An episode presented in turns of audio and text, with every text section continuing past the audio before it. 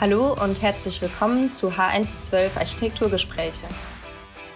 Ich bin Lisa. Und ich bin Miriam und wir begrüßen euch zu einer neuen Folge des Architektur Adventskalenders. Ho, ho, ho!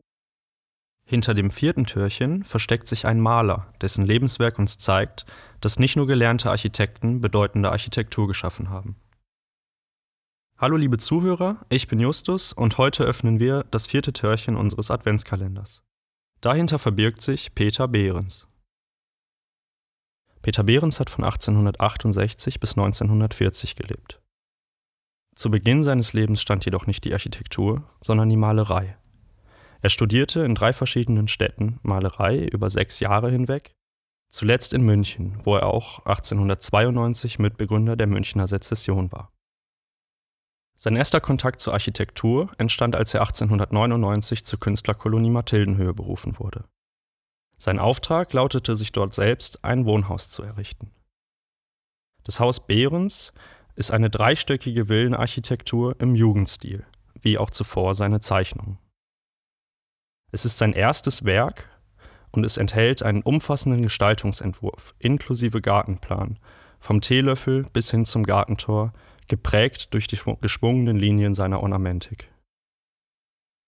Besonders markant an dem Gebäude sind die grün glasierten Verblendziegel und die ansonsten ornamentlosen weißen Putzflächen. Im Jahr 1903 wurde er Direktor der Kunstgewerbeschule in Düsseldorf. In seinen folgenden Jahren als Amtsinhaber unterrichtete er jedoch wenig, unternahm allerdings über 70 Dienstreisen und ließ sich schlussendlich gänzlich von der Unterrichtsverpflichtung befreien. Wenig später erhält er durch Unterstützer einen Auftrag für einen Industriellen. Er soll für eine Linoleumfabrik Broschüren, Briefpapier und ein Ausstellungspavillon entwerfen. Auch hier widmet er sich wieder einem ganzheitlichen Gestaltungskonzept. Er eröffnet später ein Büro in Berlin, in dem seine Assistenten Walter Gropius, Ludwig Mies van der Rohe und Le Corbusier waren, die später alle eine große Bedeutung in der Architektur eingenommen haben. Im Jahr 1907 wird Peter Behrens künstlerischer Beirat bei AEG. Für die AEG gestaltete er in den darauffolgenden Jahren alles, von der kleinsten Briefmarke bis hin zur größten Industriearchitektur. Eine der bekanntesten Industriearchitekturen ist dabei die AEG Turbinenfabrik, die im Jahr 1909 in Berlin-Moabit fertiggestellt wurde. Peter Behrens Entwurf für die AEG Turbinenfabrik gilt als erste moderne Industriearchitektur. Ohne die Funktion aus dem Auge zu verlieren, entwirft er dabei ein Gebäude, das seine innere Bestimmung offenlegt, das durch Glas, Stahl und Beton seine Modernität betont und durch dennoch einen monumentalen Ausdruck die Großartigkeit der Produktion unterstreicht.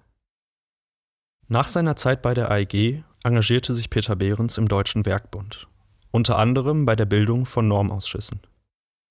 In den 30er Jahren war er hauptsächlich mit städtebaulichen Aufgaben in Berlin betraut, so zum Beispiel mit der Umgestaltung des Alexanderplatzes. Peter Behrens verstarb 1940 an einem Herzanfall.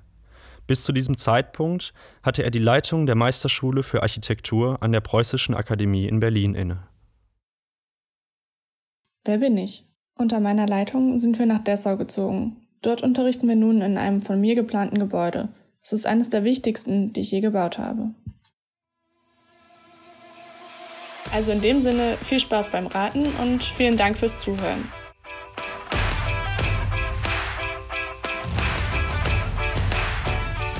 Dieser Podcast ist eine Produktion der Fachrichtung Architektur der Hochschule Mainz.